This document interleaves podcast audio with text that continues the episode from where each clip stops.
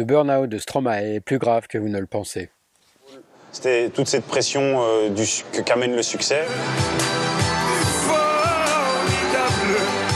Et j'avais juste besoin de me retrouver, moi, auprès de mes proches, parce que j'avais quand même fait 200 concerts en, en deux ans, ce qui était quand même un nombre euh, vraiment, euh, quand j'y repense... euh, Ça faisait presque un concert euh, sur trois. C'était un, un concert tous les trois jours, un jour sur trois, donc c'était, enfin, c'était un rythme un peu insensé, mais au moment quand on travaille de trop, ben, on arrive à un burn-out. Et moi, je crois que j'arrivais, je suis arrivé à un moment où j'en avais, j'en avais, j'en avais assez, je pense que j'étais arrivé à, à une limite et tout, pourtant... Qu'un chanteur s'effondre n'est pas seulement triste, c'est un signal d'alarme supplémentaire qui s'allume. Et ce signal vous concerne aussi, même si vous n'êtes pas encore touché directement. Le burn-out nous rappelle ce qui se passe sur la planète. In 2020, we watched the world burn. The raging wildfires in Colorado, the two largest wildfires in that state's history.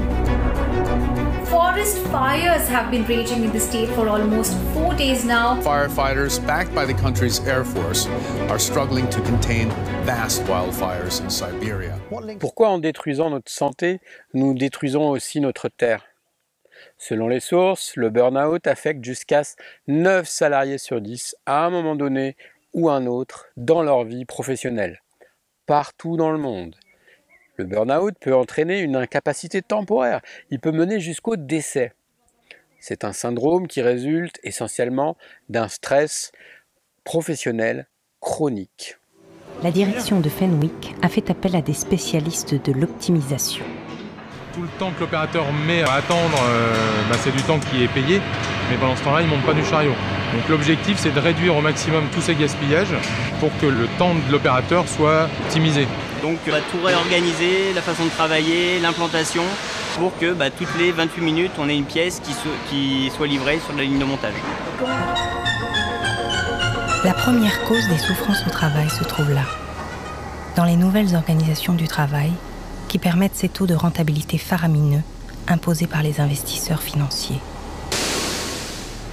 Faire passer des travailleurs de 350 pièces à 1200 à l'heure, c'est comme accélérer l'image de cette femme par quatre. Le résultat, c'est ça.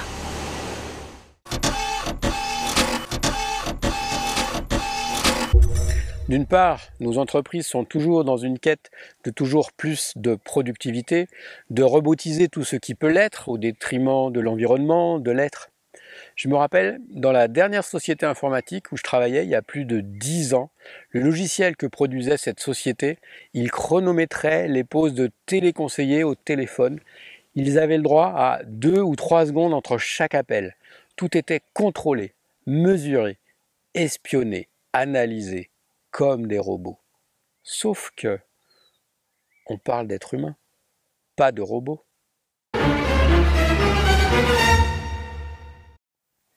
Le stress, c'est le symptôme principal du burn-out. Le stress est souvent mécompris. L'erreur la plus fréquente est de vouloir gérer son stress, s'adapter à son stress, faire baisser son niveau de stress. En fait, c'est une fausse bonne idée. Vouloir le diminuer ou le gérer revient à sectionner le fil de votre voiture annonçant la surchauffe du moteur.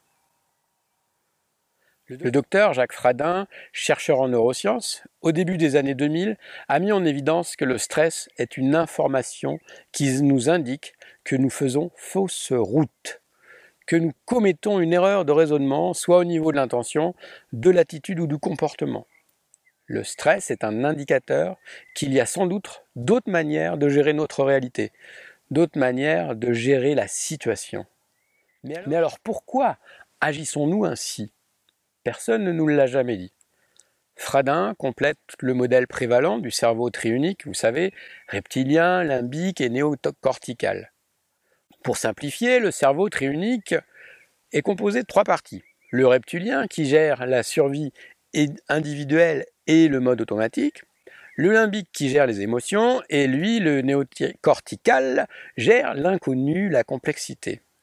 Dans le nouveau modèle découvert par Fradin, il y a quatre cerveaux, quatre centres de décision.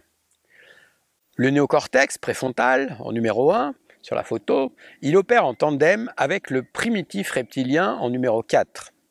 Donc le néocortex est recruté entre guillemets par le néocortex pour faire sentir qu'il y a un désaccord entre le préfrontal inconscient et fait ceci via le stress.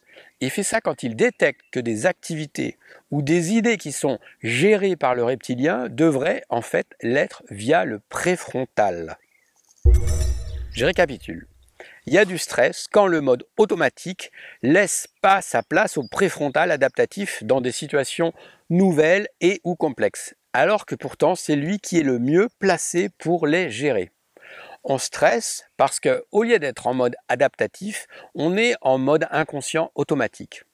Exemple concret d'une situation professionnelle.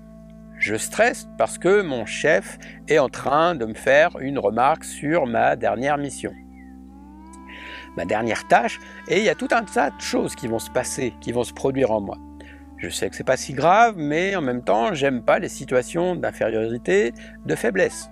Je perçois donc les remarques que mon chef me fait comme étant négatives. Même si au fond de moi, je sais que c'est pas très grave, que je pourrais m'améliorer, là c'est un message du préfrontal. En fait, mon malaise il augmente. Je me sens exaspéré, je me sens humilié, je ressens même de l'agressivité, de la colère. Mais dans ces situations impossible de l'exprimer dans ce contexte. Je vais devenir susceptible, je vais devenir irritable, et en même temps, j'arrive à me dire que bah, je peux sans doute apprendre de mon chef, de mon supérieur. Mais ça continue à bouillonner à l'intérieur de moi. Je suis très énervé. Je sens qu'il y a de l'injustice, je n'ai pas eu assez de temps, tout le monde m'en veut, on ne me reconnaît pas à ma juste valeur. Et malgré tous les efforts que je fais, en fait, j'entends même plus que mon chef me dit, je l'entends plus me parler. Et plus est calme, plus il m'énerve. Plus je m'énerve, plus cela m'énerve. Mais alors comment faire pour pas tomber dans ce schéma?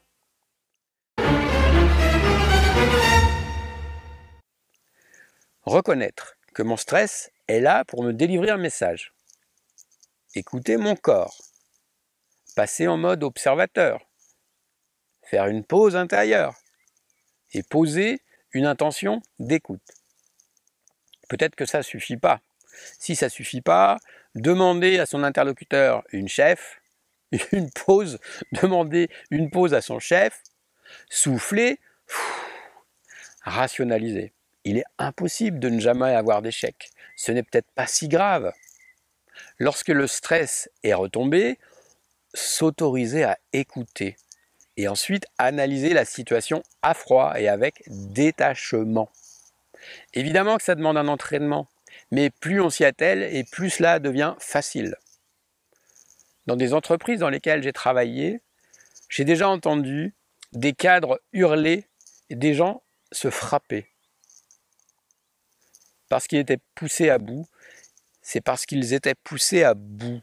Mais surtout, ils ne savaient pas que l'écoute du stress et de ses émotions sont aussi des compétences que l'on acquiert, même si on ne nous les apprend que très rarement à l'école.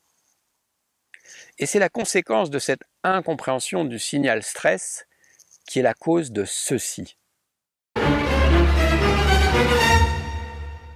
L'eau n'est plus le bien commun en Californie, elle est cotée en bourse depuis fin 2020 à Wall Street. Mais comment est-ce possible et quel rapport d'ailleurs avec le stress?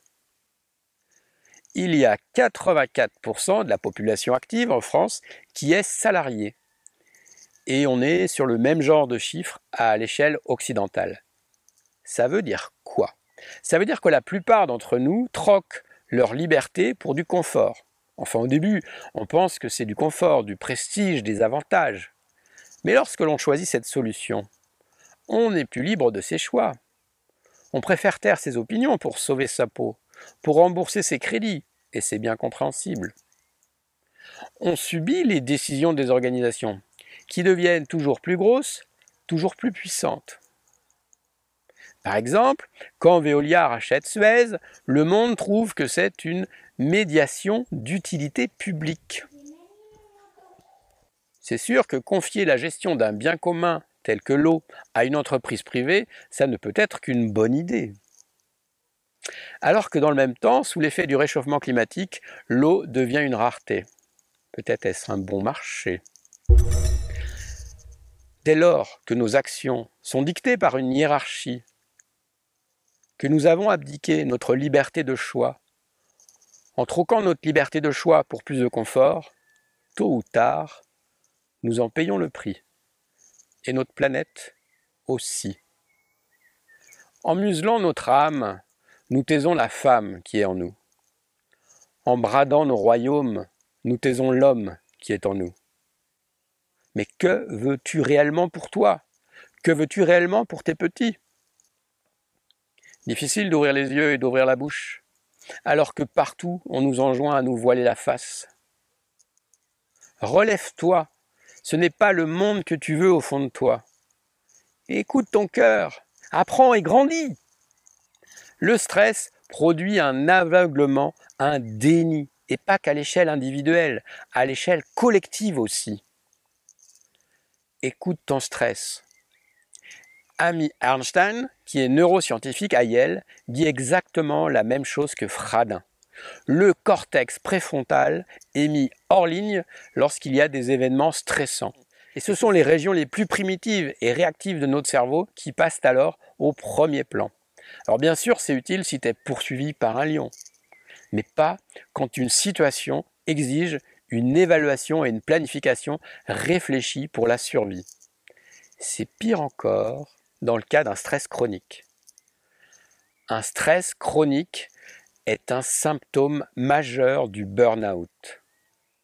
Les connexions neuronales avec le cortex préfrontal en cas de stress chronique peuvent être affaiblies et les connexions avec ces régions primitives peuvent se développer.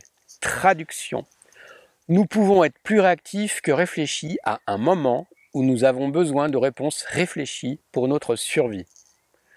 Comme par exemple lorsque nous sommes confrontés à une menace existentielle, telle que l'incendie de la planète.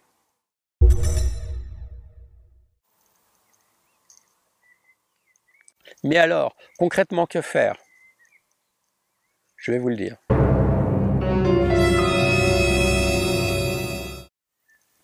Lorsque vous sentez du stress, ne le minimisez pas. Ne vous jugez pas.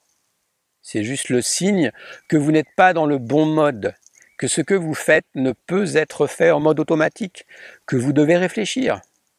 Écoutez votre cœur. Rappelez-vous qui vous êtes. Et s'il est chronique, le stress doit vous alerter doublement. Quand allez-vous mettre fin à votre aveuglement? Le stress est un allié utile à écouter et non un ennemi nuisible à escamoter.